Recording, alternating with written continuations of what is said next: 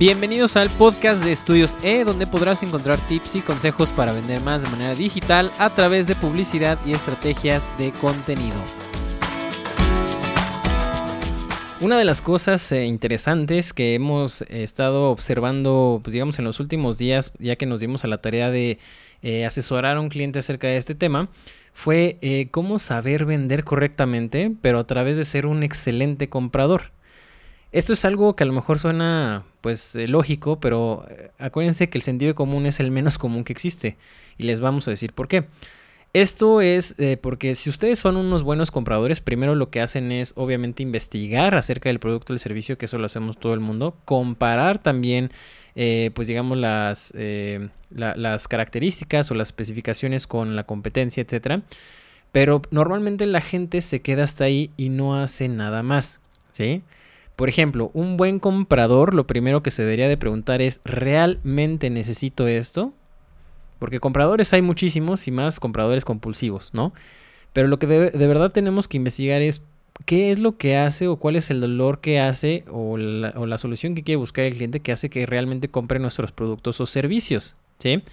Por ejemplo, si yo estoy buscando eh, un producto a lo mejor para la limpieza de la casa y ustedes saben que es un mercado hiper, súper competitivo y yo me pongo a comparar, yo siendo un, pues me considero un excelente comprador, primero me pregunto, ¿realmente necesito este producto en especial? Si la respuesta es sí, ahora sí, eh, digamos que comienzo con el proceso eh, de, de, investigar y todo este tipo de cosas.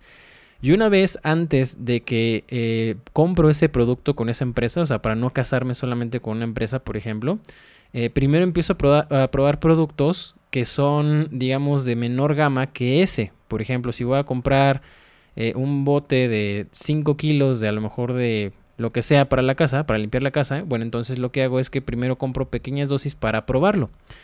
Hay mucha gente que por eh, se lleva, digamos, se deja llevar un poco por los descuentos y por todo este tipo de las promociones y este tipo de cosas, pero un buen comprador realmente lo que hace es empieza a probar en pocas dosis, porque si no, al final terminas con un producto a lo mejor de 5, 6, 10 kilos que pues no te sirvió para absolutamente nada.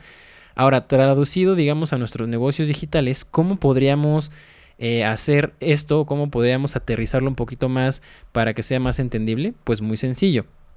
Por ejemplo, si yo tengo eh, productos de varias categorías, vamos a poner eh, cursos, ¿sí? Si yo tengo cursos, pues obviamente no voy a empezar a vender un curso de 500 dólares, ¿sí? Porque al final es muy poca la gente que me lo va a poder comprar por todo este tipo de opciones, etcétera.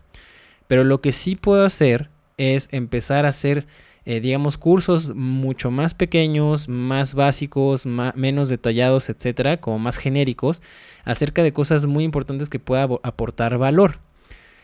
Algunos los puedo hacer gratuitos, algunos los puedo hacer de paga, pero al final esas pequeñas probaditas les va dando a la gente un poco más de seguridad y confianza de que el producto, imagínense si el producto chiquito que están vendiendo es de buena calidad, ¿Qué va a pasar con el producto de, pues, de más, de mayor gama, no? Pues obviamente tú vas a esperar que sea muchísimo mejor, mucho más de lujo, este, más detallado. Eh, a lo mejor vas a tener eh, una, un coach, este, o una, digamos, sí, una sesión de coaching un poco más directa, etcétera. Y todo ese tipo de cosas, pues obviamente el cliente los va a valorar. No es lo mismo que tú te compres un carro de gama baja a que tú te, a que tú te compres un carro de gama alta, como por ejemplo un Mercedes o un BMW tú buscas cosas diferentes con cada uno. Pero obviamente tu primer carro no va a ser un BMW o no va a ser un Mercedes. Primero vas a empezar con uno de gama baja, después uno de gama media y después, eh, si ya quieres, pues uno de gama un poco más alta, ya que tengas, digamos, más, mm, más dinero, más resultados, etc. Pero justamente ese es el principio. Si nosotros empezamos a dar esas pequeñas probaditas, eh, sabiendo lo que hace un buen comprador, entonces nosotros nos vamos a convertir en buenos vendedores. Esto fue todo por el día de hoy y nos vemos en la siguiente edición. Muchas gracias.